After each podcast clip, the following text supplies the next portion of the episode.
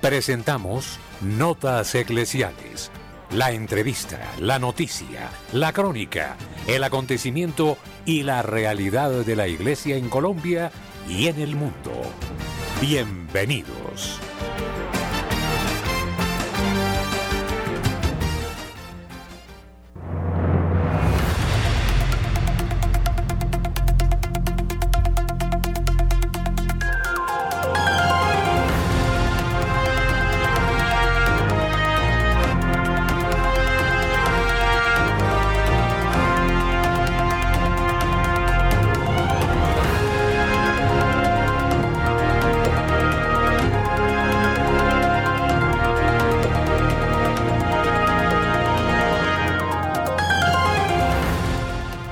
Amigos oyentes de Radio María, muy buenos días. Son las 8 de la mañana y 7 minutos.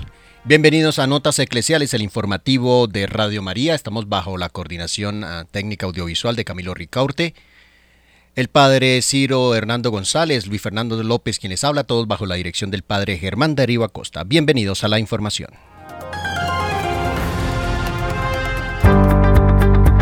La opinión, el análisis Editorial en Radio María.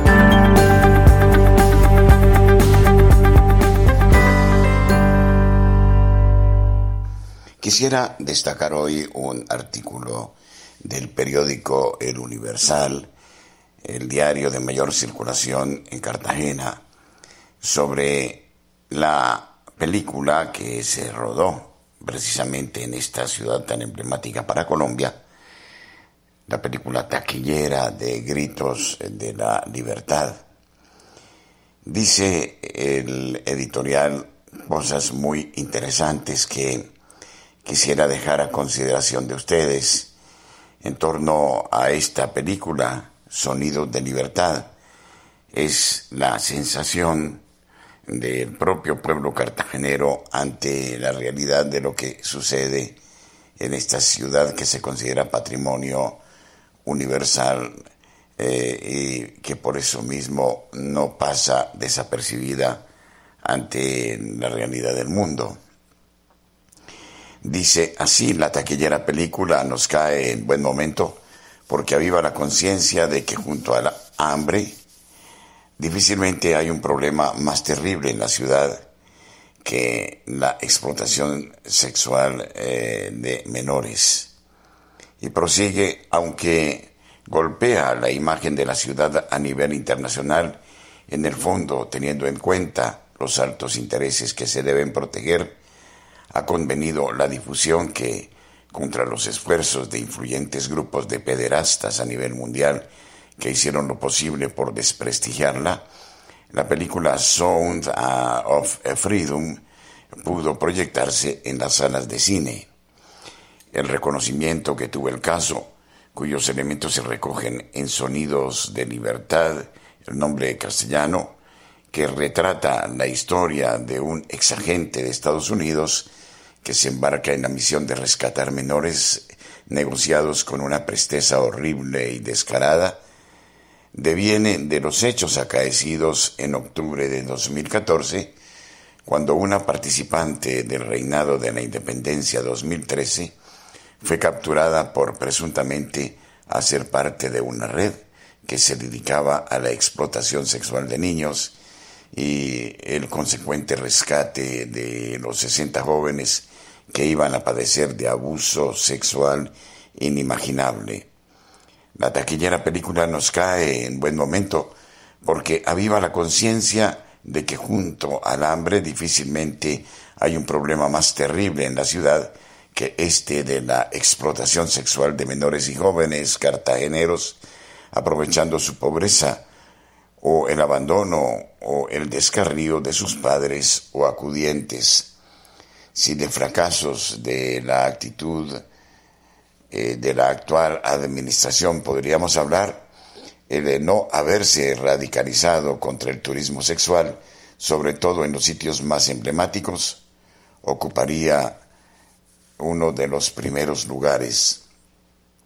El reto que tiene quien ocupe el Palacio de la Aduana a partir de enero de 2024 tendría que comenzar por doblegar a quienes hicieron de Cartagena paraíso de este negocio infame.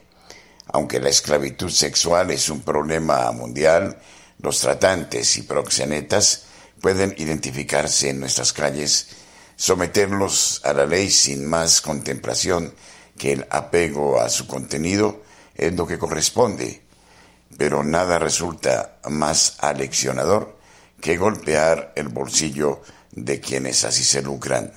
En tal sentido, la línea más estratégica es la toma de posesión, con miras a la extinción de dominio de los inmuebles ubicados en Cartagena, cuyos propietarios o administradores destinan, facilitan, propician o sirven a las redes delictivas dedicadas a la trata de personas y la explotación sexual. En recientes operativos, Fiscalía y Policía Nacional presuntamente hallaron elementos de prueba en inmuebles que habrían sido destinados para albergar jóvenes colombianas y extranjeras, algunas de ellas menores de edad, e inducirlas a ejercer actividades sexuales en medio eh, del eh, el tráfico de estupefacientes y otras condiciones crueles y degradantes.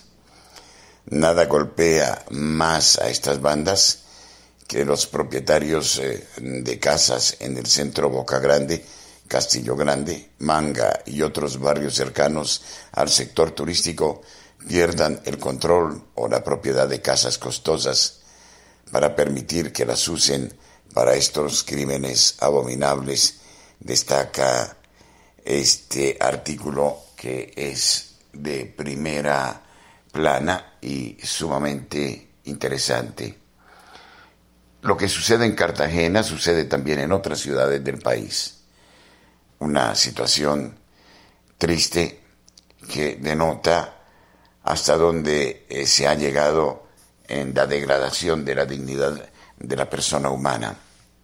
Y nosotros queremos emprender toda una serie de acciones, no tanto para criticar eh, la actual situación, sino para intentar modificarla.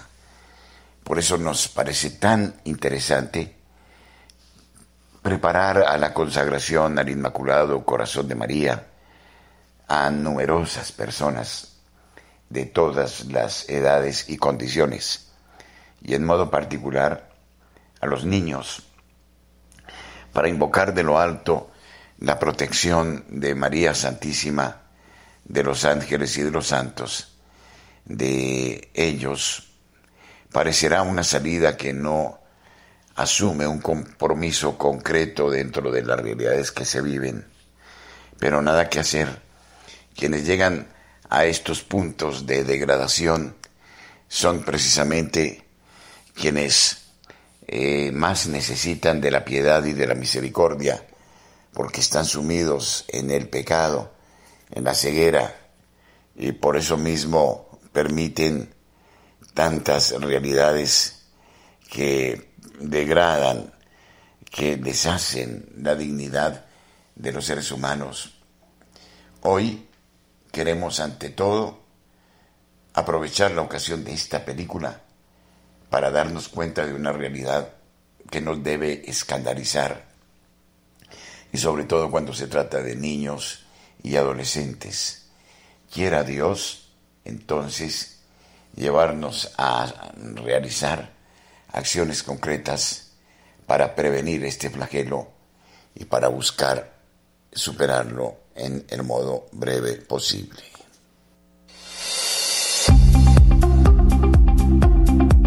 En el satélite Radio María en Colombia, la gracia de una presencia.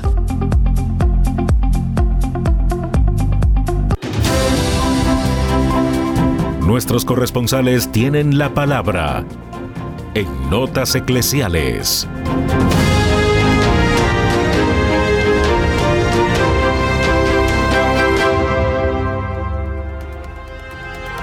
Nairo Salinas, desde Bucaramanga, nos trae la información a esta hora en Radio María. Bienvenido. Muy buenos días para todos los oyentes de Radio María. Iniciamos contándoles que luego de la visita del ministro de Transporte William Camargo Triana en el punto donde se presentó el derrumbe que dejó un bloqueo total entre Bucaramanga y Barranca Bermeja, el kilómetro 42 vía Bucaramanga, las comunidades del sector protestaron porque no sintieron un respaldo por parte del gobierno nacional. ¿Para qué citan? Dice uno de los manifestantes, ¿para qué citan a una reunión si no nos atienden? Se escucha entre los gritos de esas personas que rechazaron la presencia de miembros de la unidad de diálogo y mantenimiento del orden. Autoridades anunciaron que se habilitarán vías alternas para el paso de vehículos livianos en el sector conocido como Paraguay y Brisas, cerca al punto donde cayeron más de 700 mil metros cúbicos de tierra de una montaña. La población rechazó el uso de las vías alternas que establecieron, se establecieron, ya que manifiestan que no están adecuadas para el paso de varios vehículos y por el contrario va a afectar para transportar sus productos. Eh, además, algunos campesinos han denunciado que las rutas tienen propietarios y les están cobrando 10 mil pesos por el paso de carros y 2 mil para motociclistas, motivo por el que han iniciado o, anunciaron un bloqueo en estas vías alternas hasta que el gobierno nacional les brinde una solución óptima ante la crisis que ya ha dejado cerca de 14 familias evacuadas de la zona. Solo están permitiendo el paso de ambulancias. Aún es incierta la fecha en la que empezarán los arreglos en la vía nacional que comunica a Bucaramanga con Barranca Bermeja. Igualmente, los conductores de la vía Barranca Bermeja piden rebaja en las tarifas del peaje ya que les están cobrando tarifa normal cuando la carretera Bucaramanga-Barranca Bermeja está cerrada por el derrumbe de tierra, como ya lo habíamos dicho, en el kilómetro 42. El ministro de Transporte, William Camargo, dijo que el gobierno nacional tiene unos mecanismos de compensación para el gremio transportador, para disminuir el pago del transporte, especialmente por los que se movilizan por la vía Bucaramanga-Barranca Bermeja. Adicionalmente, también descontamos que aparte de la novedad de haber caído esos 700 mil metros cúbicos de tierra sobre la vía, eh, no solamente destruyeron parte de la vía de los sectores de Lisboa y Brisa, sino que dejaron sin luz y agua a las familias que viven sobre la carretera nacional. Por ahora, con carotanques eh, de agua están abasteciendo a las familias afectadas. Es una situación realmente crítica para esta región de Santander y por supuesto que afecta considerablemente no solamente a la población de la región y a la economía, sino a la región y el país completo, ¿no? Entonces, esperemos que pues lo que se sabe es que se cree que hasta solo el fin de semana se sabrá pues cómo recuperar el paso hacia Barranca Bermeja, una situación compleja que se está viviendo en esta región. Desde Bucaramanga y para Notas Eclesiales, Nairo Salinas Gamboa, feliz y bendecido día. Desde la ciudad de Barranquilla, informa Julio Giraldo, buenos días. Saludamos desde la ciudad de Barranquilla, Puerta de Oro de Colombia, a toda la amable audiencia de Radio María en Colombia y el exterior un saludo que se extiende de una manera también muy, pero muy especial a la mesa de trabajo. Y esto es lo que hoy hace noticia en Barranquilla y la costa norte colombiana. ¿Cómo pasar por alto hoy es la fiesta de San Francisco de Asís? Aquí en la ciudad de Barranquilla tenemos una parroquia muy emblemática, muy popular, dedicada a San Francisco y dirigida por los padres franciscanos desde su fundación.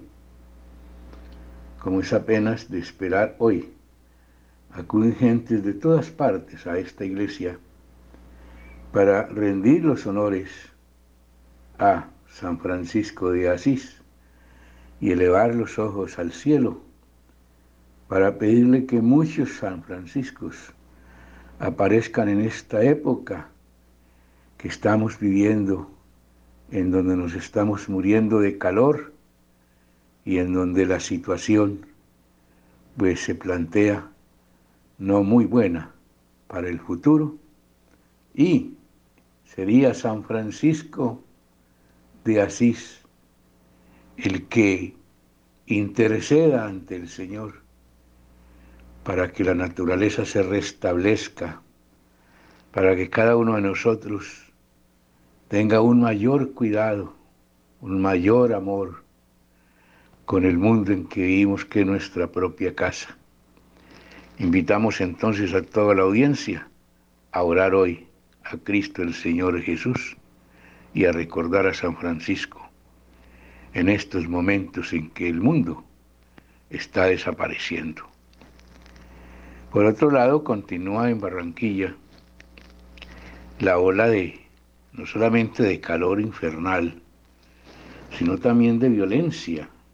En la tarde de ayer fueron asesinados en una famosa tienda que tiene tentáculos en todo Colombia. Fueron asesinadas dos personas que estaban allí, entre ellas el celador. La violencia es, no da tregua. Nosotros, porque en este noticiero no nos dedicamos a eso, a cada mañana registrar lo que ocurre, porque este noticiero es de paz, de amor, de tranquilidad. Necesitamos noticias que nos eleven el ánimo y nos pongan a pensar en cosas buenas. Pero esto resulta así, pasa así y hay que informarlo. Por otro lado, la intolerancia también es otro virus, por llamarlo así, que afecta a nuestro país. Esta semana o propiamente ayer, un cliente enfurecido eh, insultó, trató mal a una funcionaria de Aires en su oficina. Aires, como ya sabemos, es la empresa que maneja la energía eléctrica, contra la cual hay muchas quejas, lógicamente, porque uno de los problemas más graves que tiene Barranquilla y la costa norte colombiana es el alto costo de la energía, pero tampoco es para que la gente pierda la calma y reaccione de una manera violenta en una oficina contra una secretaria, quebrando vidrios, rompiendo muebles, rompiendo paredes, en fin. Esto es inadmisible y hay que protestar por esto. Finalmente, un congreso en Barranquilla está para empezar sobre representantes de derechos humanos de Iberoamérica. Estarán tres días debatiendo aquí sobre los temas de palpitante actualidad, aquellos temas que aquejan al mundo en el día de hoy, en donde se violan a cada segundo los derechos humanos. Esperemos que al final de esta reunión de los representantes de Iberoamérica en derechos humanos, pues tengamos unas conclusiones que al menos nos den un poco de respiro sobre el cumplimiento de los derechos humanos. Desde la ciudad de Barranquilla y para Radio María, Julio Giraldo. Desde Medellín, José Luis Hernández trae la noticia. Saludos amigos, aquí llegamos desde la ciudad de Medellín con toda la información eh, noticiosa. Atención. EPM dijo que sí tiene los recursos para capitalizar a Tigo según las negociaciones. Luego de una tercera oferta hecha por Mirigón para darle liquidez a la empresa, habría mejor disposición por parte de EPM. Hace casi ya un mes la crisis financiera de Tigo viene generando ruido por las dificultades que se han presentado para su capitalización. Una inyección de liquidez que debería aportar sus accionistas propietarios. EPM con el 49.99%, pero no controlante, y Minicon con el 49.98% ahora están a poco más de una semana para llegar al plazo límite que les puso el gobierno el próximo 11 de octubre para que las cuentas de las compañías se pongan en orden. En otro lado de la información, atención que juzgado ordenó que exalcalde Daniel Quintero sea arrestado por desacato a una tutela.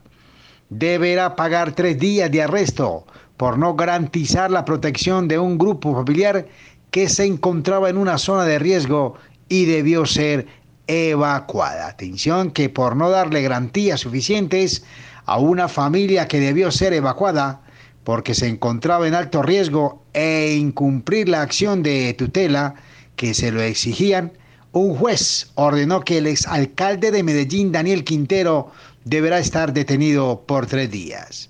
El pasado 22 de febrero se instauró una acción de tutela en contra de la alcaldía de Medellín para que se cumpliera con la reubicación de estas familias, conformada por ocho personas, luego de que el DAGRAT ordenara la evacuación de la vivienda donde residían en el barrio San Germán de Medellín, porque tenía serios problemas estructurales. En noticias nuestras, noticias de iglesia, noticias de nuestra emisora. Estaremos muy pronto realizando dos grandes eventos en Medellín. Estén pendientes en la información que les estaremos eh, dando a conocer próximamente, más adelante, de los dos grandes eventos que estamos preparando para nuestra audiencia en la ciudad de Medellín. Amigos, ha sido toda la información desde la Bella Villa. Su corresponsal José Luis Hernández ha informado. Que tengan muy buen día. Marta Borrero, desde la ciudad de Cali, nos informa. Buenos días. Muy buen día de San Francisco de Asís, 4 de octubre. Damos gracias a Dios por este santo maravilloso que sigue latiendo y viviendo en toda la iglesia y en todo el mundo. Pánico y heroísmo. Estas son las historias de los caleños que atendieron la caída ayer de la avioneta de la Fuerza Aérea Colombiana. Hubo muchos testigos del accidente de la avioneta de la Fuerza Aérea Colombiana que cayó en el parque del barrio Jorge Isaacs.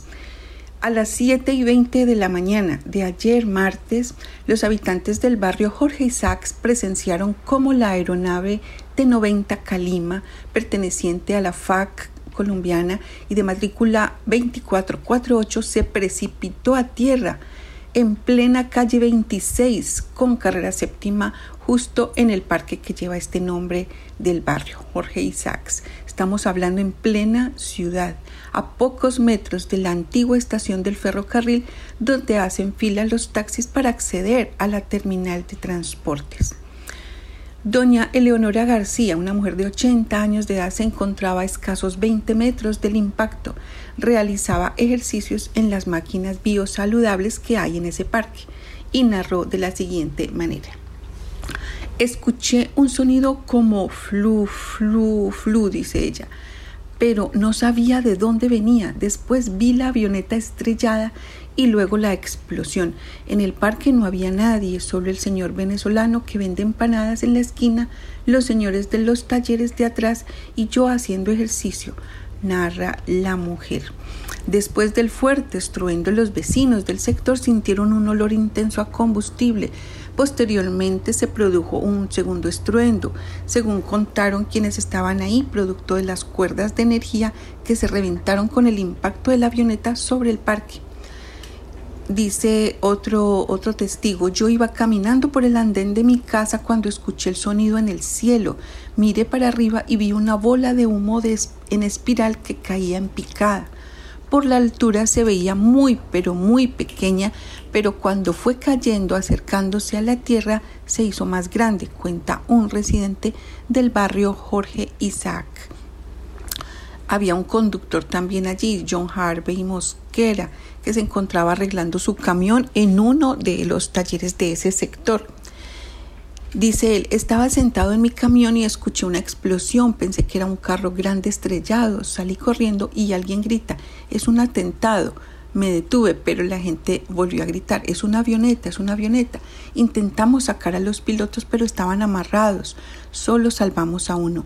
Hay que destacar a un muchacho que estaba de rojo y gorra, porque uno de los pilotos que se salvó fue por ese man, por ese hombre, dice pues eh, el testigo, que en medio de las llamas lo arrancó y lo sacó. El otro piloto lamentablemente se incendió, cuenta el hombre. Bueno, eh, fue, fue un acontecimiento realmente em, pues fuerte para nuestra ciudad en, el, en la mañana de ayer y este heroísmo de esta persona muestra, muestra tantas cosas, queridos oyentes, de que la bondad, el bien, siempre seguirán y ya triunfaron en Jesús. Y bueno, qué bendición que pudieron rescatar al, al, copiloto. De todas maneras, oremos por el alma de Hanner David Sánchez Mora. Somos personas cristianas católicas y cada vez escuchamos noticias de este, de este estilo, no debemos escucharlas como todo el mundo lo hace. Si hubo una persona que falleció, inmediatamente elevamos oraciones por ella. Entonces en este momento elevemos a la misericordia divina, pongamos en la misericordia de nuestro Señor Jesús el alma de Hanner David Sánchez Mora. Soy Marta Borrero para las notas eclesiales de la Radio María. Bendecido día de San Francisco de Asís. Busca a María en tu vida. Encuentra a Jesús en tu corazón. Radio María en el satélite.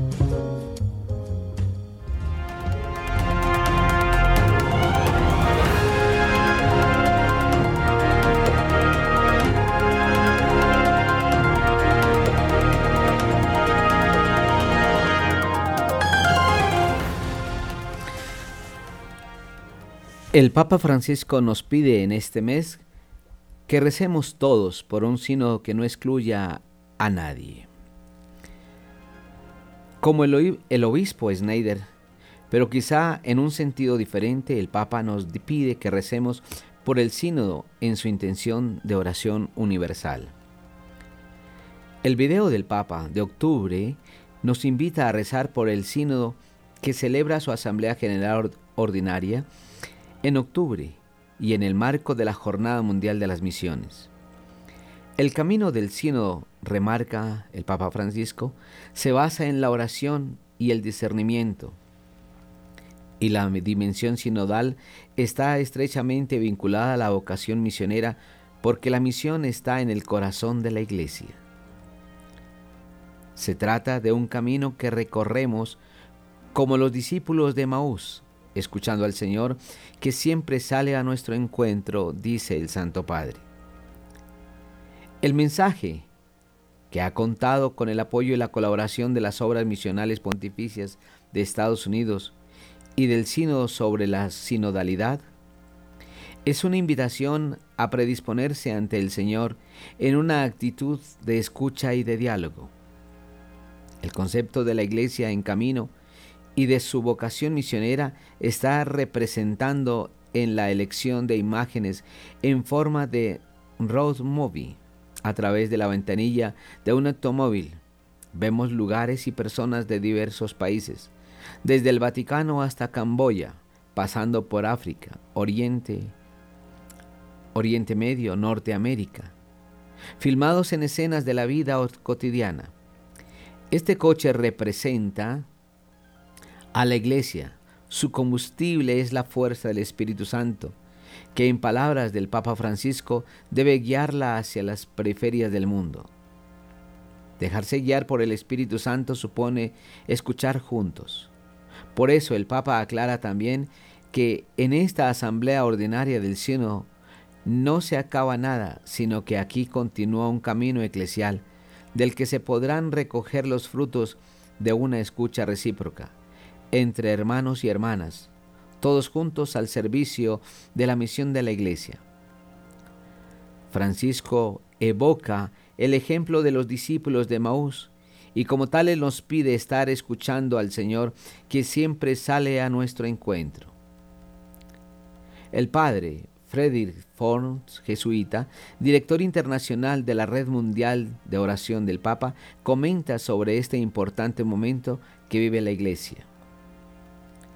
En esta tercera fase del sino, Francisco nos invita a orar para que la escucha y el diálogo sean el estilo de vida a todos los niveles de la iglesia, pues en una gracia. Y es una gracia. Solo así podemos escuchar el Espíritu Santo y dejarnos guiar por Él, lo que supone oración y discernimiento. Dejarse guiar por el Espíritu Santo había dicho anteriormente, supone escuchar juntos. No es el resultado de estrategias y programas, sino de una escucha recíproca entre hermanos y hermanas. Es el Espíritu del Señor el que nos abre caminos nuevos, es quien nos ayuda a reconocer la misión de Cristo hoy y nos conduce hacia las periferias del mundo. Llegar a todos, buscar a todos, acoger a todos, involucrar a todos, sin excluir a nadie.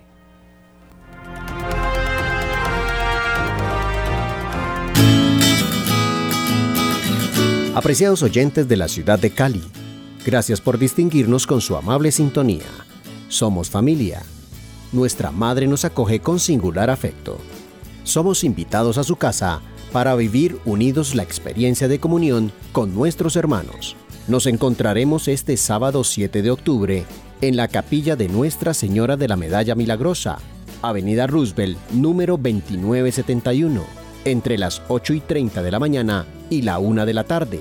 Agradecemos la gentileza del Padre Guillermo II Jiménez Díaz, quien nos convoca para un momento de reflexión en torno al tema Liberados, sanados y santificados a través del Rosario de María. Mayores informes al teléfono 602 514-2641 o al celular 316-690-5632. Los esperamos. Entrada libre.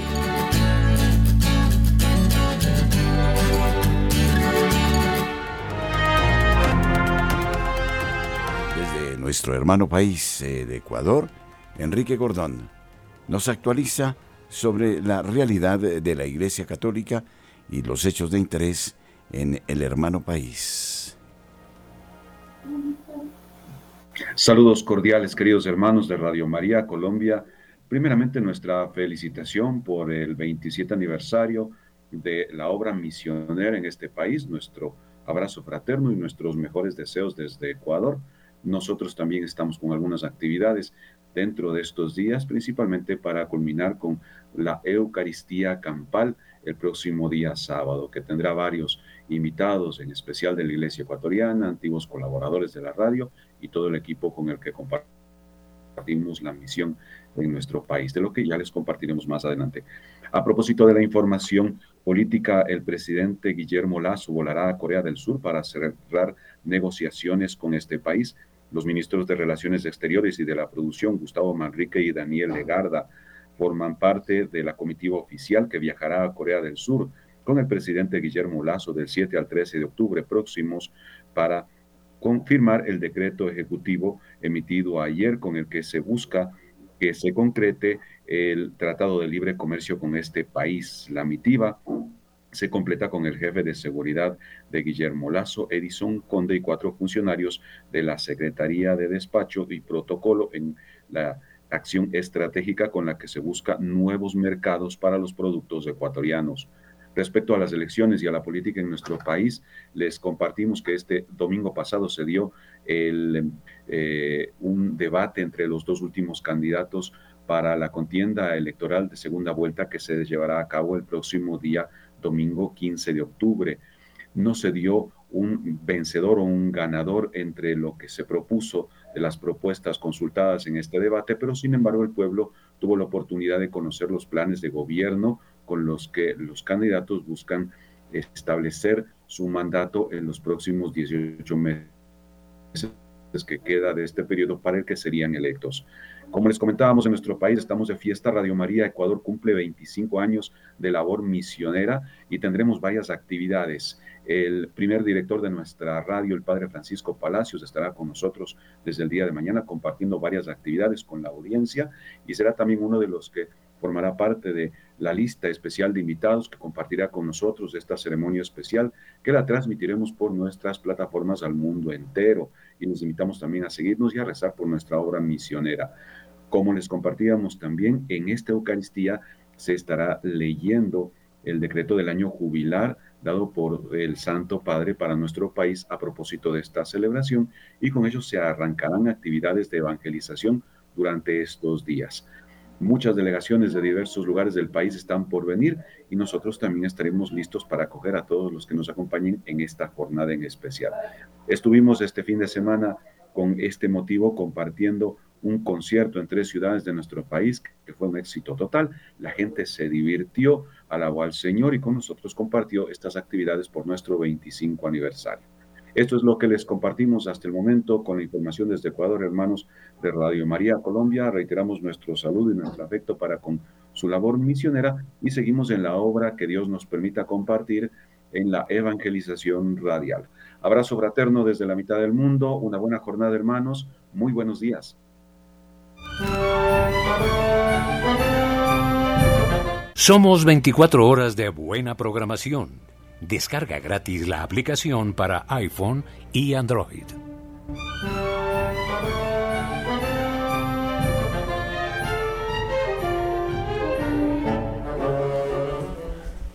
Ya el Santo Padre Francisco había sacado la encíclica Laudate Si, el, para poder ayudar a nuestro ambiente en la casa común. Pues la segunda parte de Laudato Si se llamará Laudate Deum. Laudate Deum será el título de la anunciada segunda parte de la encíclica ecológica del Papa, Laudato Si, y anunció el, el Santo Padre que esta es la segunda parte. El encuentro que versó de asuntos como las migraciones y el cambio climático y la exclusión fue promovida por la red de universidades para, el cuidado de la casa común y la Pontificia Comisión para América Latina, los días 20 y 21 de septiembre, en el Agustinianum, bajo la epígrafe Organizar la Esperanza, con la participación de algunos prefectos y secretarios de los dicasterios de la Santa Sede. El Papa les instó a ser creativos a la hora de formar a los jóvenes a partir de las realidades y los desafíos de hoy. Los rectores formularon preguntas al Papa sobre cuestiones medioambientales y climáticas, a las que él respondió subrayando la deplorable cultura del descarte o cultura del abandono. Explicó que se trata de una cultura de uso inadecuado de los recursos naturales, que no acompaña a la naturaleza a su pleno desarrollo y no la deja vivir. Esta cultura del abandono, afirmó, nos perjudica a todos. Según Francisco, hay una cultura del desechable que siempre está presente. Falta de educación para utilizar lo que queda, para rehacerlo, para reemplazarlo en el orden de uso común de las cosas.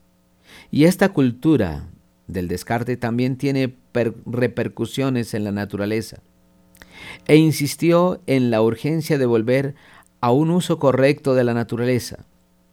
Hoy la humanidad está cansada de este uso inadecuado de la naturaleza y debe retomar el camino del buen uso de la naturaleza.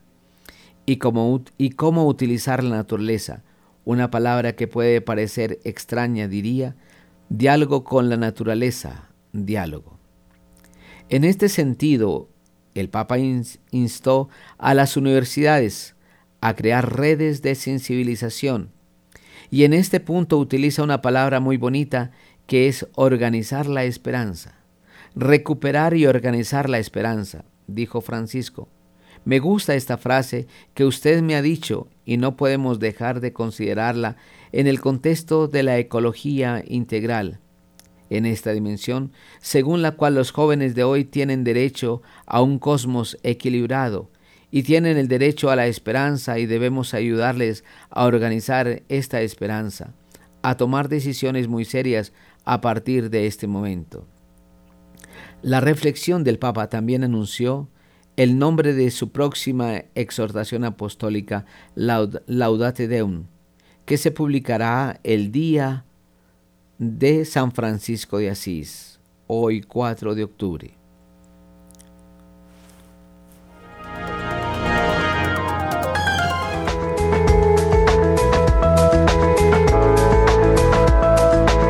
En todas las horas, en Colombia, Radio María es su compañía.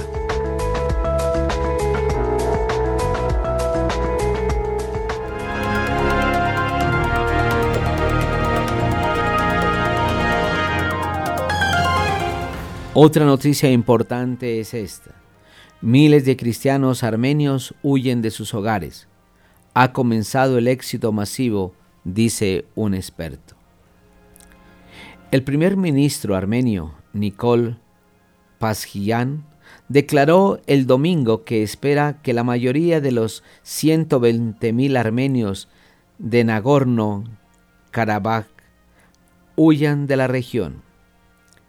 Miles de cristianos armenios han huido de su patria ancestral en la región de Nagorno-Karabaj durante el fin de semana y se esperan más, según confirmó el lunes el gobierno de Armenia. El éxodo masivo ha comenzado, declaró a CNA Siobhan Nash Marshall, defensora de los derechos humanos afincada en los Estados Unidos, que ha hablado con testigos sobre el terreno. Nachal Marshall creó la Fundación Cristianos Necesitados, SINF, sus siglas en inglés. En 2021, para ayudar a los cristianos armenios de la región y en 2020 puso en marcha una escuela para niños y adultos de Nagorno-Karabaj. Ahora, Nash, Marshall ha recibido noticias de su escuela en que todo de que todo ha terminado y que personas de todas las regiones, de todos los pueblos, se han quedado sin hogar y sin, y sin cobijo, comida o agua. Cientos de personas de etnia armenia duermen en la calle y ni siquiera pueden beber agua porque dicen que ha sido envenenada por los, por según los contactos de Nash Marshall. A Nash Marshall le dijeron que hay colas de dos mil personas frente a la única panadería cerca de su escuela y que todos están hambrientos, asustados y desesperados. Según el gobierno de Armenia, 6.650 desplazados forzosos han entrado en Armenia desde Nagorno-Karabaj desde la semana pasada. El primer ministro armenio Nikol Pashinyan declaró el domingo que espera que la mayoría de los 120.000 armenios étnicos de Nagorno-Karabaj huyan de la región debido al peligro de limpieza étnica, según ha informado la fuente de noticias de Oriente Medio, Al. ¿Por qué ocurre esto? Armenia y Azerbaiyán, ambos antiguos territorios soviéticos, llevan décadas enfrentados por Nagorno-Karabaj. Con el respaldo de Turquía, Azerbaiyán impuso su dominio militar sobre Armenia en la Segunda Guerra de Nagorno-Karabaj, que terminó en noviembre del 2020.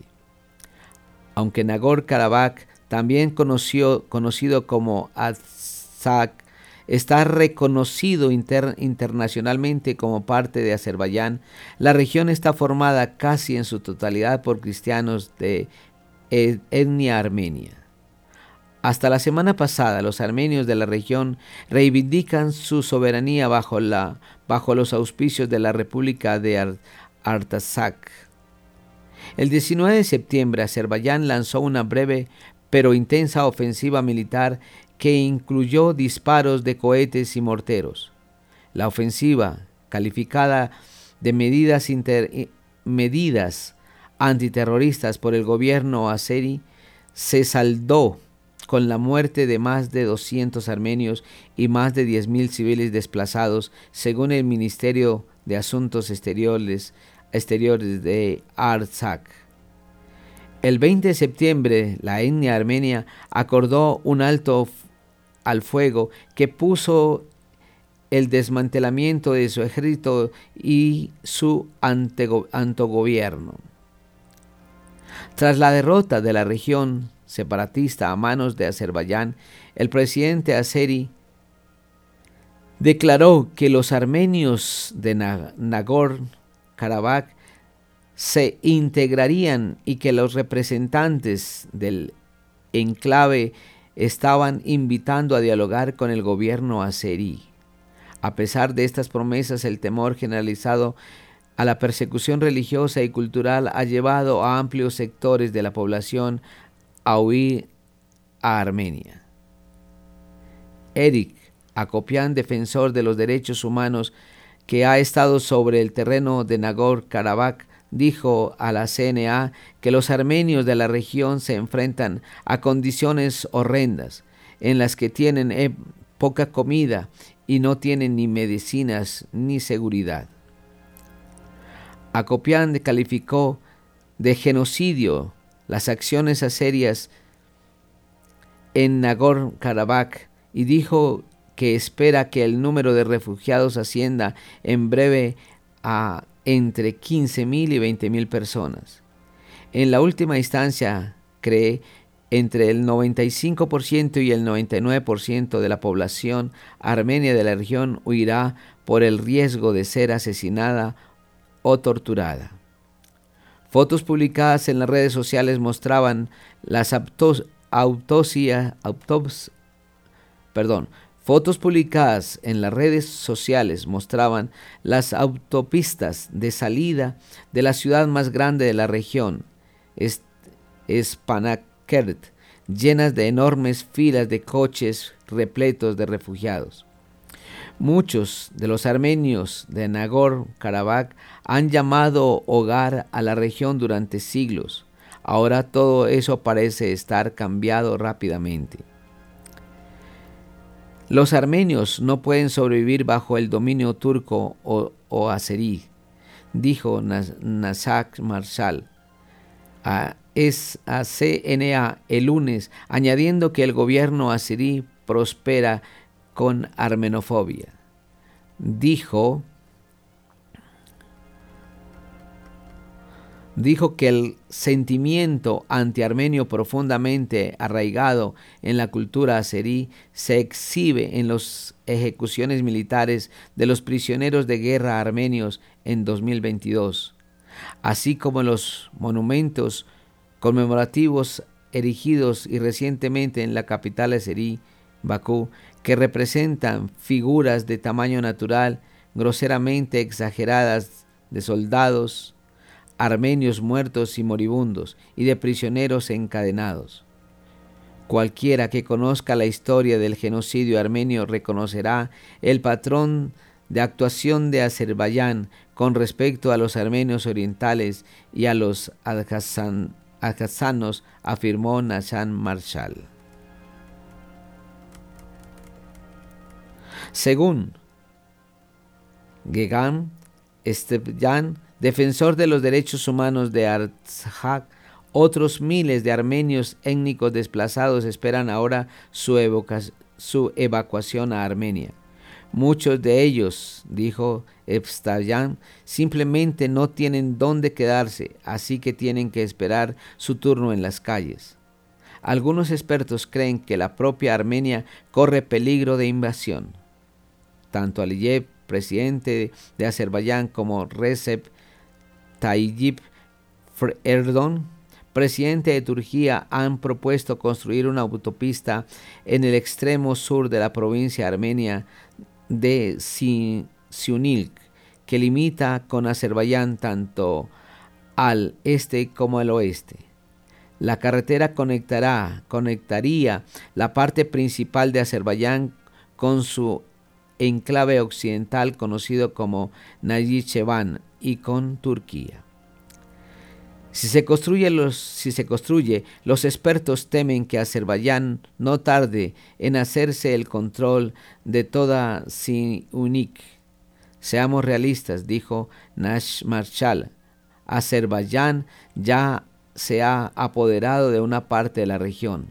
También están disparando contra los pueblos fronterizos y lo llevan ascendiendo desde hace un año.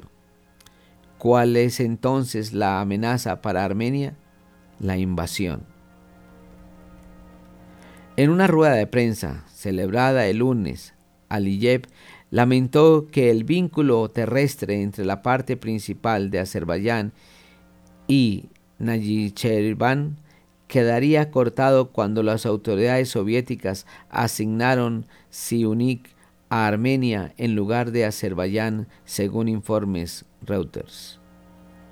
Acopian también dijo que cree, que cree bastante probable una invasión de Armenia para crear una autopista en lo que actualmente es el sur de Armenia.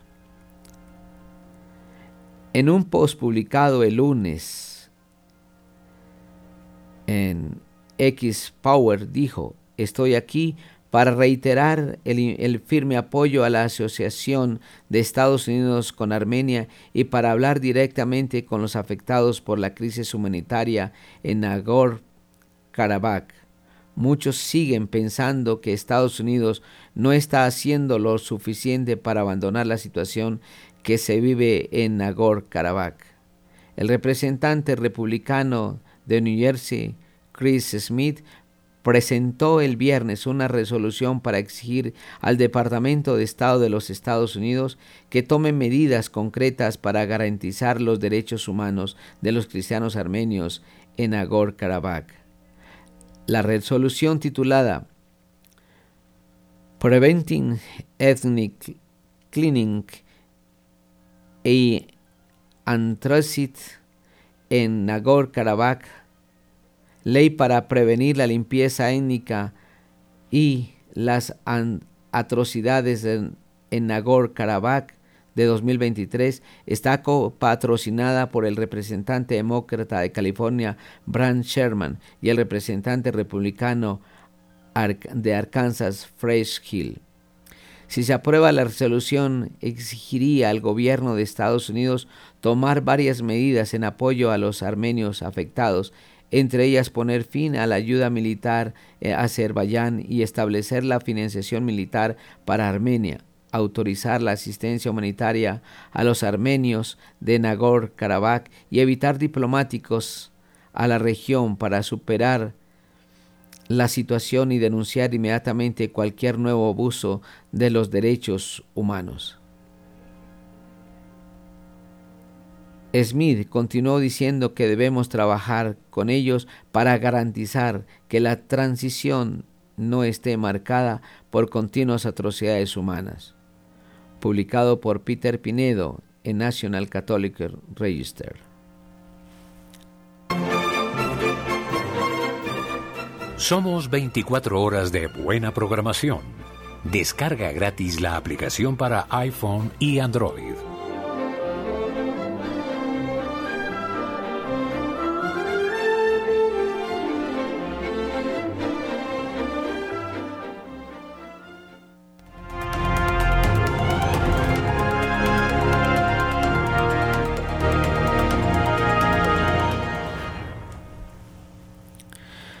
Agradecemos a nuestra amable audiencia eh, la atenta escucha de nuestras notas eclesiales.